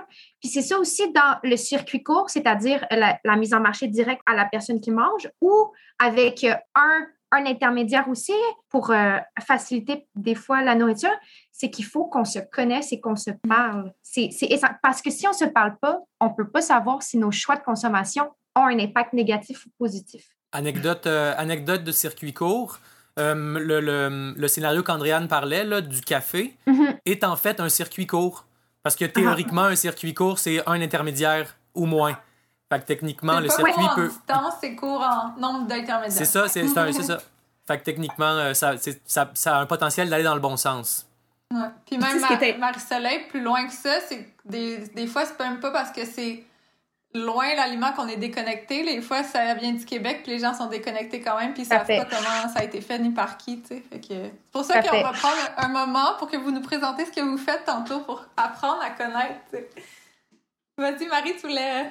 Oui, dans le fond, c'est que ça m'a fait penser que, tu sais, on, nomme beaucoup, là, dire, ah, ça a parcouru tant de kilomètres, tant de kilomètres, tant de kilomètres, mais ce que je me rends compte, c'est que ça, ça cache, en fait, le nombre d'intermédiaires. Puis peut-être qu'un chiffre qui serait intéressant à mettre de l'avant, c'est ben, il y a combien d'intermédiaires entre moi puis la personne qui a cueilli ou qui a, qui nourri ou qui a, fait, qui fait pousser ça? Puis peut-être que ça l'amènerait à un autre chiffre qui, en tout cas, moi, je serais curieuse de voir, de faire l'exercice, puis de voir un peu, euh, de faire cet exercice-là. À vue de nez, euh, une dizaine de corporations, peut-être, entre une banane puis toi? Ben, c'est ça, mais c'est abstrait, là. Oui, c'est effectivement abstrait, mais je dis ça, une, dizaine de corporations, là, sûrement un millier de personnes impliquées, puis euh, de, de, la personne qui, qui charge le tarmac de l'avion, que la personne qui le cueille, que la personne qui pilote l'avion, qui épand les pesticides, que la personne au Canada qui irradie les bananes pour les décontaminer que la personne qui l'ado au supermarché qui les emballe dans le sac. Là, tu sais, c'est. L'ado, l'ado. Excusez, excusez c'était ma première job. Quand j'étais ado, moi, j'étais emballeur. Ça, met en perspective aussi, par exemple, euh, je, rencontre souvent des gens qui cherchent euh, des alternatives, comment mieux consommer et tout. Puis ils vont dire Ah, ce produit-là euh, qui a parcouru, par exemple, justement, le café, ah, il a parcouru tant de milliers de kilomètres. Donc, je suis trouver des, des, alternatives locales, par exemple. Ben, c'est ça. Il y a beaucoup de paramètres pour réussir à savoir si ce qu'on consomme est éthique ou pas. Et ça demande une grande implication quand même de la recherche là, pour savoir.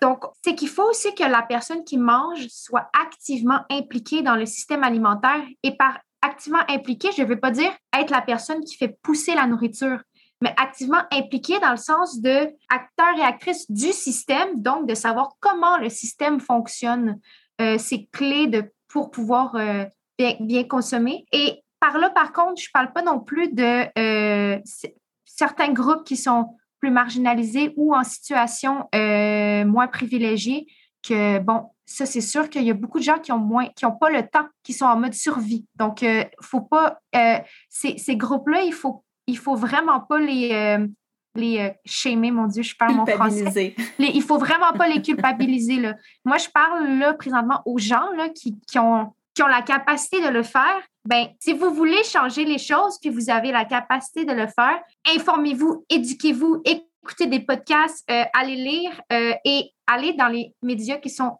alternatif. Ouais, le MAPAC, nous, tu en épicerie, nous oublie juste à mettre le pays d'origine quand ça vient pas du Canada. Puis si ça vient du Québec, là, c'est là qu'on peut ne rien mettre. Fait que techniquement, quand il n'y a pas de provenance, c'est que ça vient du Québec, mais encore là, tu sais, ça vérifier. Mais sinon, on doit juste mettre le pays. Puis effectivement, c'est le pays d'origine, là, ça compte pas. S'il a été euh, se faire transformer en Grande-Bretagne, puis il revient au Québec après, comme le lait d'avoine, euh, ben, ça, ça, ça va dire le pays de production ou de transformation. Puis il y a beaucoup d'aliments euh, transformé au Québec, là, euh, préparé au Québec, la certification, ben là, on va comme plus aller à la source des aliments, fait qu'il va être écrit Québec, mais tu clairement, les aliments viennent pas nécessairement du Québec. Fait que, on n'a pas beaucoup d'informations, là-dessus. Est-ce que tu l'avais déjà expliqué, Adrienne? C'était quoi l'histoire du, du lait d'avoine? Non, mais c'est du bon lait d'avoine bio, mais non, mais c'est juste que nous, tu sais, euh, une chose, un produit qu'on n'a pas depuis le début, puis que là, on commence à trouver des alternatives différentes, c'est du lait, lait végétal, tu sais. Fait que euh, on a plein de lait de vache disponible que, les gens demandent, mais le lait végétal pour offrir une alternative végane, euh, c'est comme, il n'y en a pas disponible, soit bio en vrac, nous, on essaie d'avoir tout, là, fait aucun emballage bio. Mais on produit beaucoup d'avoine au Québec, on produit beaucoup de soya, tout ça, sauf que, exemple, l'avoine, on produit beaucoup, beaucoup d'avoine, mais il est envoyé en Grande-Bretagne, il se fait transformer en tétrapac, puis il revient au Québec, en tétrapac prêt. Fait que, mais c'est notre avoine du Québec bio. Fait que les, les ressources d'avoine bio du Québec sont quasiment toutes à travers ça, ou directement en flocon, ou ben, pour le bétail, là, puis dans ce n'est pas bio. Fait que, euh, ouais, c'est ça, c'est pas. Euh, on a fait vraiment beaucoup, beaucoup de recherches, autant que le soya, l'avoine, des, des alternatives locales, puis ça débouche. Euh, ça n'a pas encore débouché. On est encore en recherche active euh, de solutions avec des compagnies quasiment qu'on on est comme ouvrir des compagnies pour transformer ça puis garder ça local, mais il y a personne qui a trouvé d'alternative locale puis écologique en ce moment à ces produits-là. Mais on a quand même une, une toute petite start-up qui s'appelle DAM, DAM, qui fait un transformé en pâte, fait que ça se garde de température pièce pendant trois mois, puis tu as juste à le réhydrater. Mais euh, c'est pas nécessairement tous des ingrédients de base du Québec, c'est moitié-moitié. Fait que ça l'avance, graduellement. Ben, bon courage parce que l'avoine est définitivement une alternative intéressante et, euh, plausible au Québec. C'est drôle que tu en parles parce que nous autres, euh, c'est un volet qu'on va explorer. Là. là, je, je veux pas micro votre, votre affaire, mais à la place de vendre du lait d'avoine, vous pourriez dire aux gens comment faire. C'est tellement simple que. Ça, on le fait. après, les gens, tu sais, une chose à la fois, des fois, ils n'ont pas toujours euh, le temps et tout, mais c'est sûr qu'après, les alternatives, quand on passe à l'aide d'amande, de cajou et tout, c'est des noix qui ont beaucoup, beaucoup d'impact environnemental puis qu'on produit pas au Québec. Fait que, euh, effectivement, on promouvoit de le faire soi-même. On donne des ateliers sur comment faire ces laits végétaux. Mais euh, ben, justement, là-dessus, euh, voulez-vous visuellement juste présenter un peu ce que vous faites plus au quotidien, puis tout, puis veux-tu, Gaspard, nous rebondir là-dessus, puis nous, nous te présenter? ben ouais. Fait que dans le fond, nous autres, on fait, on fait des, du maraîcher diversifié sur petite surface, principalement. Euh, quarantaine de variétés. Là, on fait des paniers depuis deux ans, mais on est tout, tout petit, tout petit joueur dans le monde des paniers. Sinon, euh, de manière non commerciale, on produit de la viande, euh, on fait du dindon. c'est ça, du dindon, puis on va, on va aller vers les œufs bientôt. Puis ces perspectives-là, on essaye de faire de la reproduction nous-mêmes. Fait que de pas passer par les grands circuits commerciaux de, de, de couvoirs industriels et tout ça, qui sont vraiment aberrants. Là. Juste pour dire, l'été passé, mes dindons, il y avait le bec. Euh, il y avait le bec chopé, là, puis moi, je trouve ça inacceptable, tu sais. Ouais, c'est ça. Fait que euh, le volet animal euh, est non commercial pour nous. Puis on, y va vraiment dans une perspective éthique où est-ce qu'on va essayer de faire notre foin. On n'a pas de ruminants tant qu'on fera pas notre foin. Mais là, on s'en va vers le foin pour avoir les ruminants. Puis on peut s'approvisionner localement pour certains grains. Pour... On n'est pas encore rendu à faire nos moulées de, de, de, de, full pin, mais c'est une tendance qu'on veut, on veut aller vers. Puis, euh, ça, un volet transfo, où est-ce qu'on transforme beaucoup de produits à la ferme, euh, un peu pour la plus-value. On fait des reliches, puis les affaires de même qui se vendent bien, euh, qui sont sympathiques. Mais on fait surtout de la transfo de conservation. Ma partner mode est dans les lacto-fermentations à fond, puis on fait, on fait des, une centaine de litres de choucroute par année là, de, de différentes variétés qu'on conserve en chambre froide pour notre conservation de, moi, je préfère conserver de la, choucroute que du chou. Là. Je trouve ça meilleur, c'est moins volumineux, puis euh, je veux dire, ça rend les. C'est plus assimilable pour, euh, pour l'organisme. Il n'y a, pas de mauvais côté, à part si t'aimes pas le vinaigre. Puis, votre ferme, euh, dans le fond, comment ça fonctionne? Est-ce que vos, vos, vos, fermiers, vos paniers sont distribués à des gens de votre communauté? C'est en quoi un peu le. On est, on est dans une situation géographique particulière, là, où est-ce que nous, on est dans un village fermé, 10 km en arrière du petit village paumé. Fait qu'on est vraiment, moi je vis dans le bois, je vis dans le bois. Donc, les paniers, on les livre directement à, Saint-Omer. Saint-Omer, c'est le nom du village, qui est un désert alimentaire. Là. Il y a pas de, à part le dépanneur, il n'y a pas de, de, de, distribution alimentaire. Il y a une cantine, un dep, that's it. Puis donc, nous, on livre les paniers directement chez les gens parce que c'est un petit village, fait que c'est facile pour nous de faire une run de lait. Puis euh, en une run, on fait tout le monde. Au pire, on ferait deux runs, puis on ferait tout le monde pareil, là, c'est correct. On fait un kiosque sur le bord de la 132 pour avoir un pignon sur rue. Parce que notre ferme est à 10 km d'Inter, fait qu'on n'a pas de pignon sur rue à la ferme. Euh, les gens craqués peuvent venir nous voir pareil, là, on est... il, y a, une route qui se rend chez nous. Là, mais, euh, mais donc, c'est ça, kiosque, panier qu'on livre nous-mêmes, puis euh, approvisionnement ici sur la montagne de nos voisins directs, les voisins que je peux aller porter un panier à pied. C'est sûr qu'on on, fait aussi euh, ces gens-là s'ils demandent. donc, c'est un peu dans l'esprit de, comme euh, Marie-Soleil me présentait tantôt dans une dans la contribution d'un milieu de vie expérimental. C'est un peu ça, là, où est-ce qu'on essaye de ramener des infrastructures collectives au centre de notre milieu d'habitation. Puis la production alimentaire fait définitivement partie de ces infrastructures-là qu'on produit pour un peu la résilience de notre communauté, puis pour l'aider à, à, grandir, puis à, diversifier autant en nombre de personnes que, que, qu'en qualité de ces gens-là, puis en termes d'activité. Puis votre modèle, là, dans le fond, vous, c'est quoi, ce serait quoi le nombre de ratios comme fermier-mangeur dans le modèle que vous avez? Vous pouvez nourrir combien de... Ah, ça, c'est vraiment intéressant parce que j'ai pas le chiffre exact. En ce moment, le chiffre représente pas le potentiel. OK. Parce qu'en ce moment, on est entre 3 et 5 à la ferme, puis on nourrit entre 20 et 50 personnes.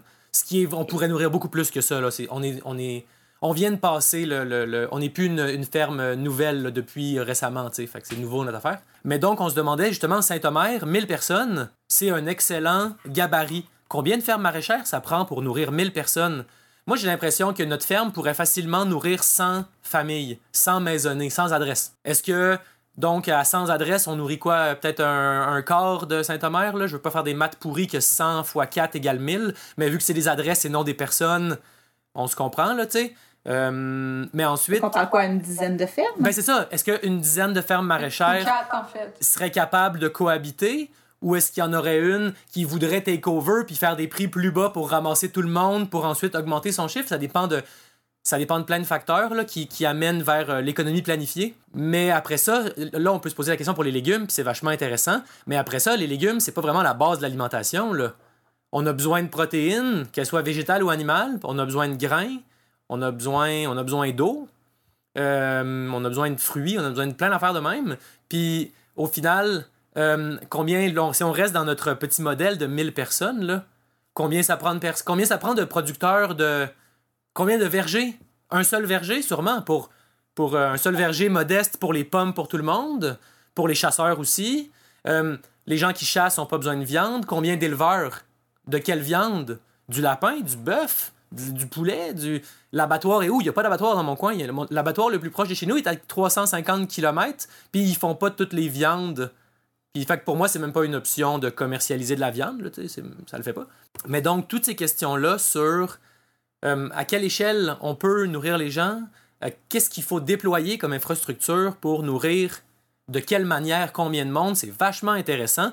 Puis, en toute honnêteté avec vous, il n'y a pas grand monde qui se pose cette question-là à l'échelle d'une euh, structure politique municipale ou même provinciale, ou encore moins fédérale. sais. C'est des mm. questions que l'État n'adresse pas parce que le libre marché gère ça. C'est aux, investisseurs, aux audacieux investisseurs d'être capables de saisir les opportunités d'investissement pour acheter les fermes qui ont toutes perdu parce que au Québec, il y avait 150 000 fermes dans les années 50. Maintenant, il en reste 28. Euh, donc, toutes ces fermes-là n'ont pas juste disparu, elles ont été rachetées, en fait. Puis, euh, Vas-y. Non, j'allais dire, je m'arrête parce que je m'emporte. C'était beau, c'est une belle envolée. ce que j'aimais, dans le fond, dans ce que tu viens de présenter, tu sais, tantôt, quand j'ai posé la question à quoi ça ressemblerait un processus de souveraineté alimentaire, puis vers quoi on s'en ira en 2050, je trouve que c'est vraiment un bel exemple du genre de questions qu'il faudrait qu'on se pose. Tu sais, c'est quoi notre territoire au Québec? Qu'est-ce qu'on pourrait produire dessus? Combien qu'on a de bouches à nourrir? Qu'est-ce que ces bouches-là ont envie de manger? Puis après ça, comment on peut faire correspondre ces deux réalités-là dans une perspective de justice sociale, dans le sens où tout le monde devrait pouvoir manger sainement. Ça devrait pas être juste si tu as de l'argent à la fin du mois, tu sais. Fait que je trouve que c'est des discussions qu'on n'a jamais eues, en tout cas moi que j'ai jamais entendu dans l'espace public, que j'ai jamais entendu à l'école, qu'on n'entend pas. Mais je trouve que l'exercice que tu viens de faire, c'est exactement revenir à la base. Si je peux me permettre une autocritique, je vais me taper sur les doigts. En fait, c'est un peu une lecture en silo, ce que je viens de, ce que je viens d'énumérer. Euh, dans la mesure où tu l'as bien nommé, la première chose, c'est comment on habite le territoire. Mais ça, mm. c'est pas une question agricole à la base. À la base, c'est une question qui est coloniale, qui est politique, puis qui est potentiellement euh, euh, empreinte de racisme. Puis ça, c'est la question fondamentale, puis c'est une question, à mon avis, de la ville, de la banlieue, de la région rurale, des communautés autochtones, des pensionnats, c'est par là que va passer, à mon avis, le dénouement. dans un autre moment, on pourra se poser la question de combien de fermes, quelle production, comment on arrime. Mais à la base, j'ai l'impression que c'est pas la question agricole qui prime, ça doit être la question juste de, comment dire, de, la décolonisation du Canada, puis du Québec, puis de so-called Canada, so-called Québec. Puis c'est ça. Puis là, je, je, désolé, je, vais peut-être péter ta, ta ta ballonne de, de trucs, mais mais je me, je, me reprends aussi parce que, parce que cette question. On peut pas juste. On peut pas, euh, on peut pas tasser les questions euh, coloniales, racistes, liées à la violence, à la police, en se demandant comment on nourrit. Parce qu'en amont de ça, il y a comment on nourrit qui dépend mm. de comment on habite où. Puis, en, puis la question fondamentale, c'est un peu celle-là, tu sais. Ben, c'est drôle qu'est-ce que tu dis, Gaspard. Ça me fait penser parce que euh, je donne un exemple. Euh, en Magani, chez nous, on est dans un processus de PDZA. Donc, on est en train d'essayer de faire notre plan de développement de la zone agricole. Donc, il y a différents acteurs et actrices des entreprises agricoles, des gens des municipales, de la municipalité, euh, de la MRC, des citoyens, des citoyennes, des gens. Puis là, on a commencé à avoir une discussion euh, sur euh, la place de la paysannerie, puis euh, pas juste la, production alimentaire agricole, commerciale, mais juste la résilience alimentaire de la communauté.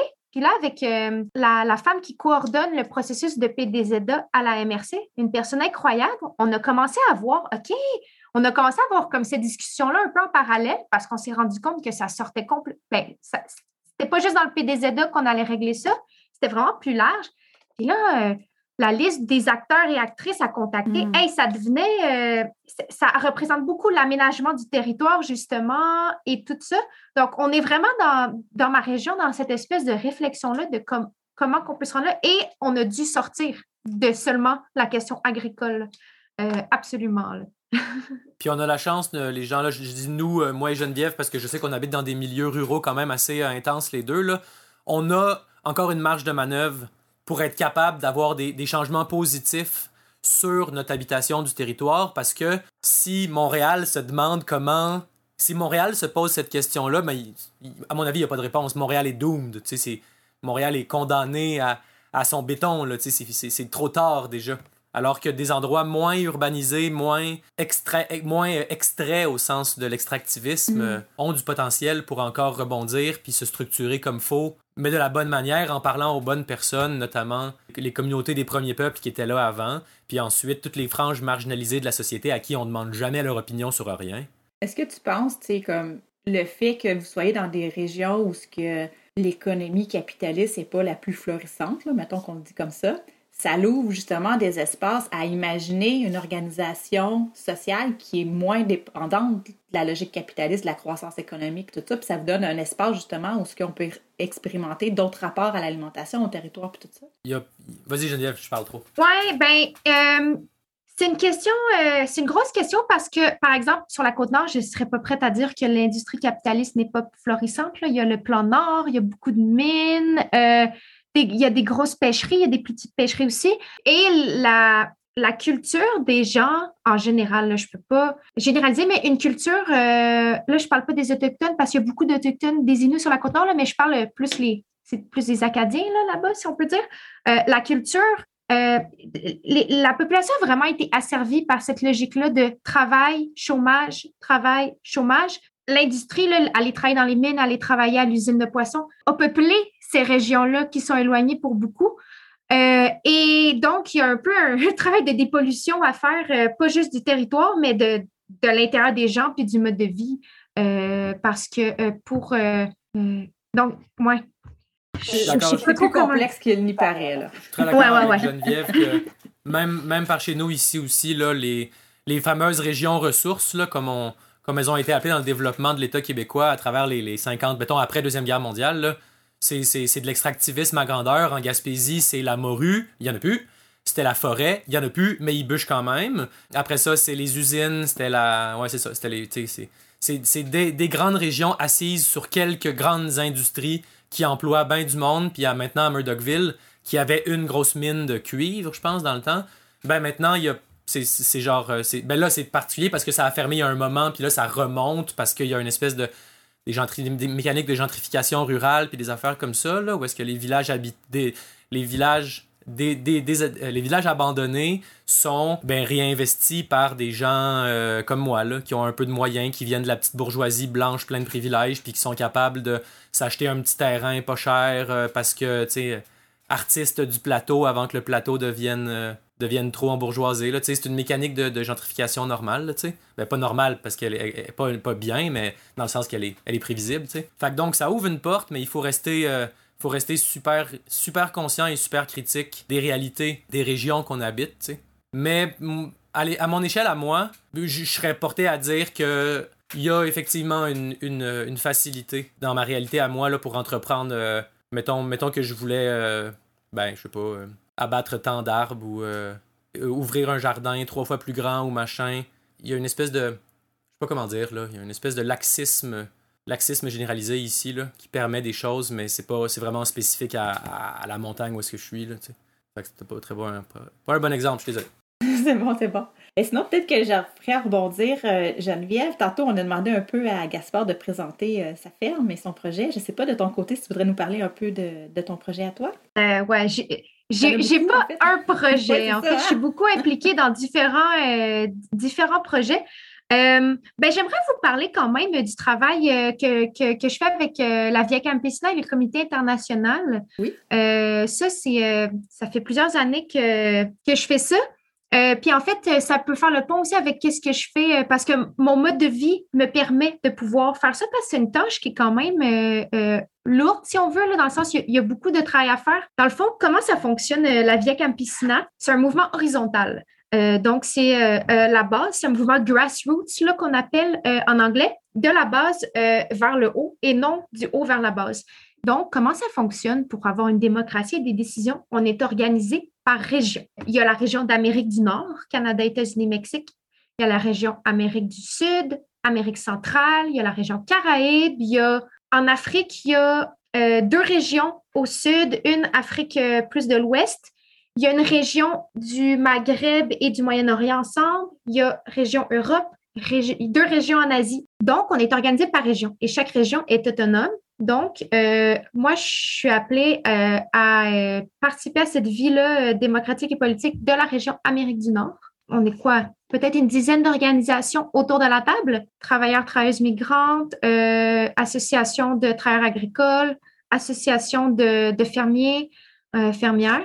Et comment ça fonctionne la Via Campesina? On a aussi des collectifs de travail. Donc, oui, on s'organise, notre politique, c'est quoi nos décisions, comment on fonctionne, mais il y a aussi par exemple, dans la région Amérique du Nord, qui sont actifs trois collectifs de travail. Il y a le collectif sur les droits paysans, il y a le collectif euh, agroécologie, semences et biodiversité, et il y a le collectif euh, de justice climatique.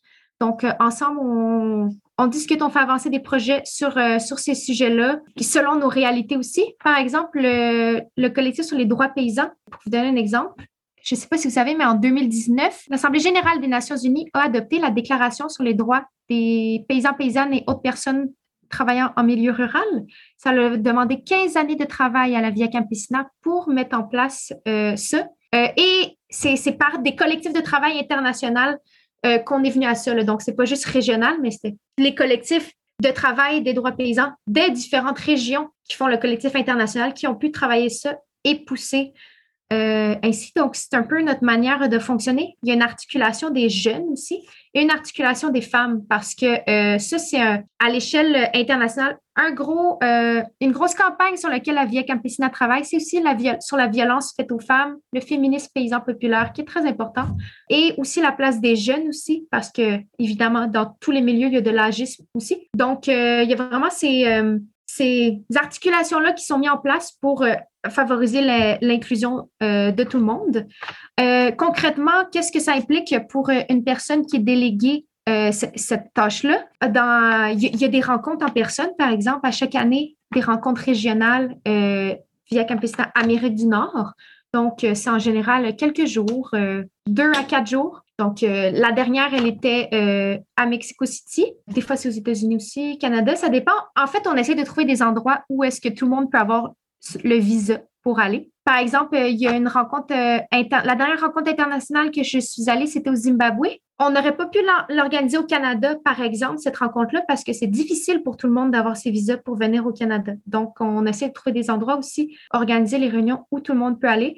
C'est grâce à des, euh, ONG euh, qui, qui, donnent des fonds aussi que la Via Campesina peut avoir l'argent pour euh, organiser sa vie euh, politique, engager des gens. Il y a des personnes, il y a le secrétariat international aussi, où euh, on va engager des personnes qui vont travailler pour la communication et compagnie. Donc, il y a toujours des personnes élues par les organisations qui font les décisions politiques, mais il y a aussi des, du staff, des employés qui sont aussi souvent, ben, qui sont des activistes évidemment, qui, qui, supportent notre travail. Et il y a aussi une armée incroyable de bénévoles, interprètes euh, parce que, par exemple, dans, nos réunions de la Via Campesina, il y a plus de langues représentées que dans les assemblées des Nations Unies. Donc, euh, euh, c'est incroyable le nombre d'interprètes qu'il y a là et comment ils réussissent à faire ce travail-là pour que toute la gang, on se comprenne entre nous. c'est incroyable. Donc, c'est ça. Donc, ça permet vraiment d'avoir, euh, ben, de prendre conscience des différentes cultures qu'il y a aussi, mais de nos différences, mais à quel point on se ressemble aussi, c'est mm. assez étonnant. On a pas mal tous les, et toutes les mêmes enjeux. On veut faire de la nourriture pour nos communautés, on a besoin d'accès à l'eau, on a besoin d'accès à la terre, on a besoin d'accès aux semences. On veut tout prendre soin de l'environnement, prendre soin de nos familles, on veut la santé, comme on est tous des êtres humains, puis euh, on a vraiment beaucoup des enjeux communs. Quand il y avait ce mouvement-là pour, pour fonder la Via Campesina, beaucoup d'instances internationales comme l'Organisation mondiale du commerce et tout, ils voyaient ça aller, puis ils étaient comme ça marchera jamais votre affaire, vous êtes bien trop différents. des une paysanne canadienne peut rien comprendre avec une personne du Burkina Faso. Ça n'a aucun sens, puis ça a énormément de sens. Et on est vraiment, vraiment fort comme ça. Euh, alors, ça, c'était pour euh, la Via Campesina.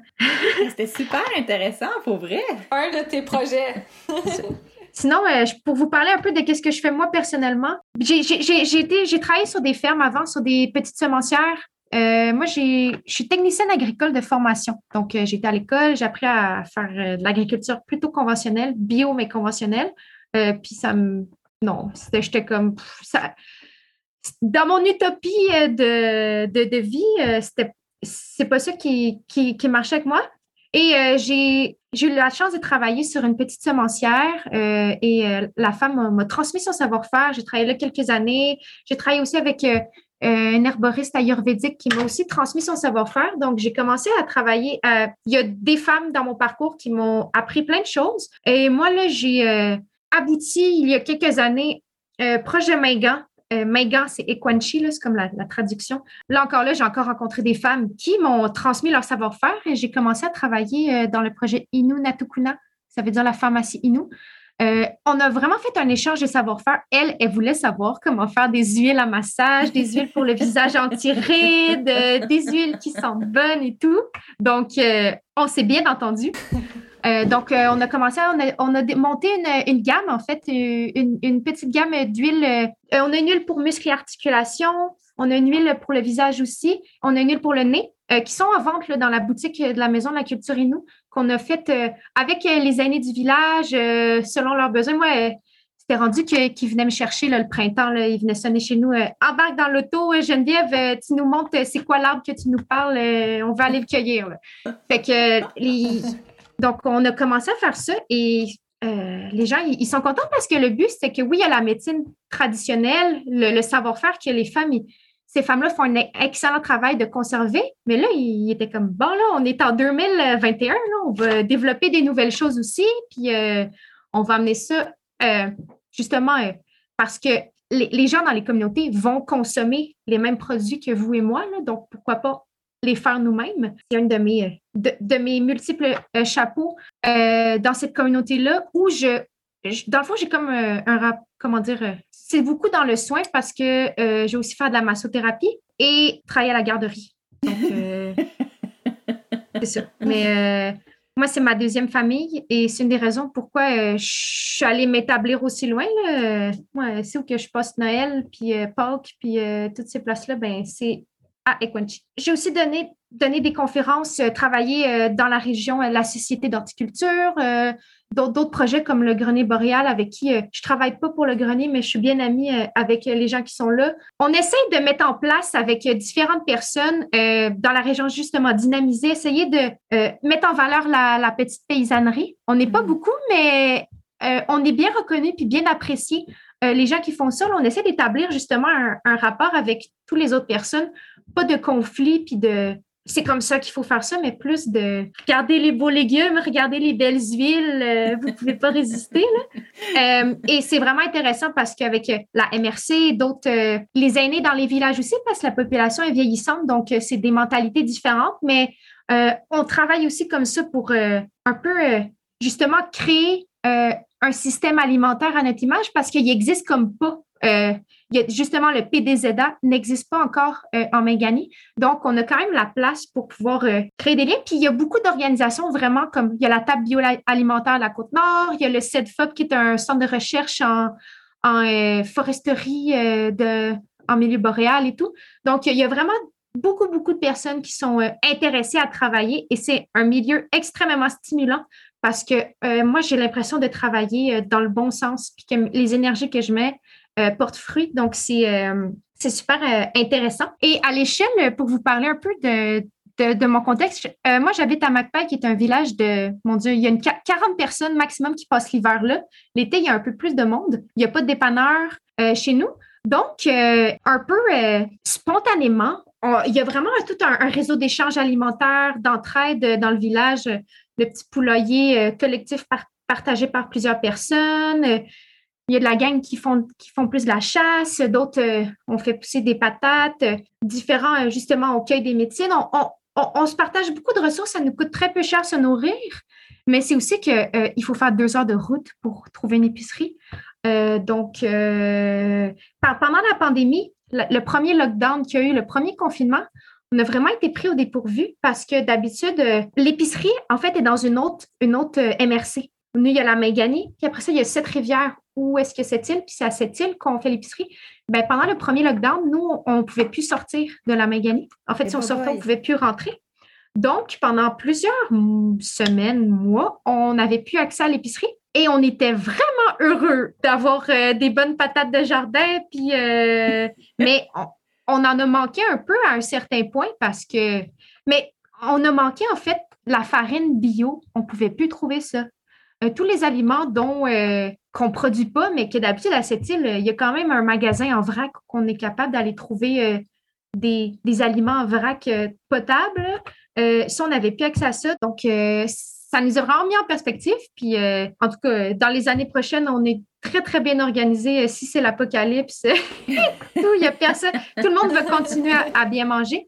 Mais euh, c'est un, contexte particulier quand même euh, pour la nourriture. Je, pense que c'est un peu un. On est chanceux de ne pas avoir des épiceries proches parce que ça fait en sorte qu'on n'a pas le choix d'être autonome, souverain. Je ne sais pas si on peut se dire souverain, mais par exemple, on a des poules, on fait venir la nourriture par le bateau. Là, on, on, n'est pas en mesure euh, de nourrir euh, nos poules nous-mêmes présentement. Pourtant, ça serait faisable. Puis un, un autre contexte aussi qui a beaucoup, parce qu'on est plusieurs jeunes dans mon village euh, qui font pousser des choses, qui, comme, on sait faire de la nourriture, mais tous les terrains de notre village sont comme les terrains cultivables parce que Magpie, c'était un, un port de morue de pêche euh, florissant, puis le, village entier est fertilisé de têtes de morue à la grandeur.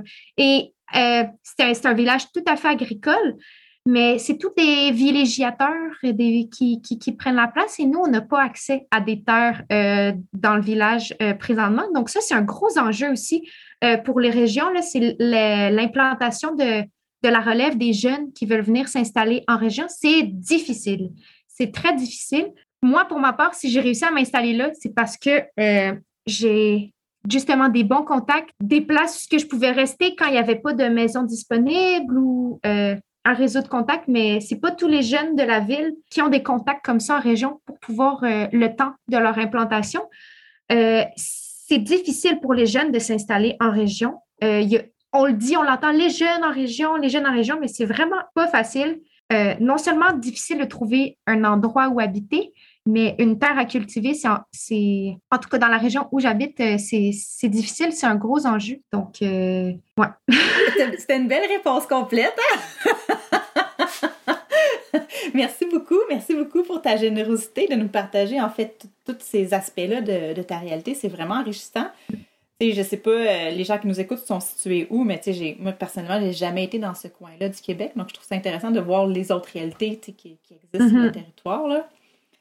Dans le fond, on était parti pour parler de l'Union paysanne, de souveraineté alimentaire, d'agroécologie. Finalement, on a parlé politique, on a parlé de vraiment beaucoup d'aspects. Finalement, ce qu'on se rend compte, c'est que la question agricole, c'est un élément dans une vision peut-être plus globale de c'est quoi, euh, comment on organise notre vie en société plus en général, comment on, occupe le territoire en prenant en considération justement de, des territoires non cédés, des réalités autochtones, des réalités en fait de toutes ceux et celles qui aujourd'hui sont inscrits de loin ou de proche dans ce système alimentaire-là sur lequel on a plus ou moins de contrôle. Puis, tu sais, je pense que le message que je comprends en discutant avec vous, c'est que l'idée de la souveraineté alimentaire, mais c'est justement de, s'assurer que tout le monde ait une voix, puis ait, un espace, en fait, pour nommer, dans le fond, de ce de quoi il y aurait besoin, ce qui comment ils pourraient contribuer puis comment ils voudraient se nourrir. L'idée, je pense que c'est de migrer tranquillement, probablement en développant des, réseaux alternatifs, mais de migrer vers des façons de s'alimenter qui ne sont pas basées sur l'exploitation, qu'on parle de l'humain, de la terre ou de la nature.